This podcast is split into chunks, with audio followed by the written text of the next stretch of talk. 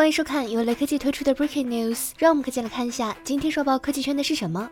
小米十一已正式发布，售价三千九百九十九元。小米还同时发布了米 UI 十二点五系统和小米十一雷军签名版。此前有消息称，小米十一在春节前规划了百万级备货，很有诚意。而且小米拥有骁龙八八八独占期，上市前两个月会获得优先供货，因此农历春节前能大量现货供应的骁龙八八八国产机，很可能只有小米十一。出乎预料的是，此次发布会并未发布小米十一 Pro。根据数码博主数码闲聊站爆料，定位于大杯的小米。十一 Pro 有可能在春节之后发布。无论消费者最终是否会购买小米十一，它都会是二零二一年高端手机的准绳。小米十一代表着旗舰平台与优秀的屏幕、相机、快充系统的均衡组合。想要卖的比它贵，必然要在各方面保持同水准的前提下有其他优势。对于想要尝鲜骁龙八八八的消费者而言，小米十一也是买了不会亏的选择。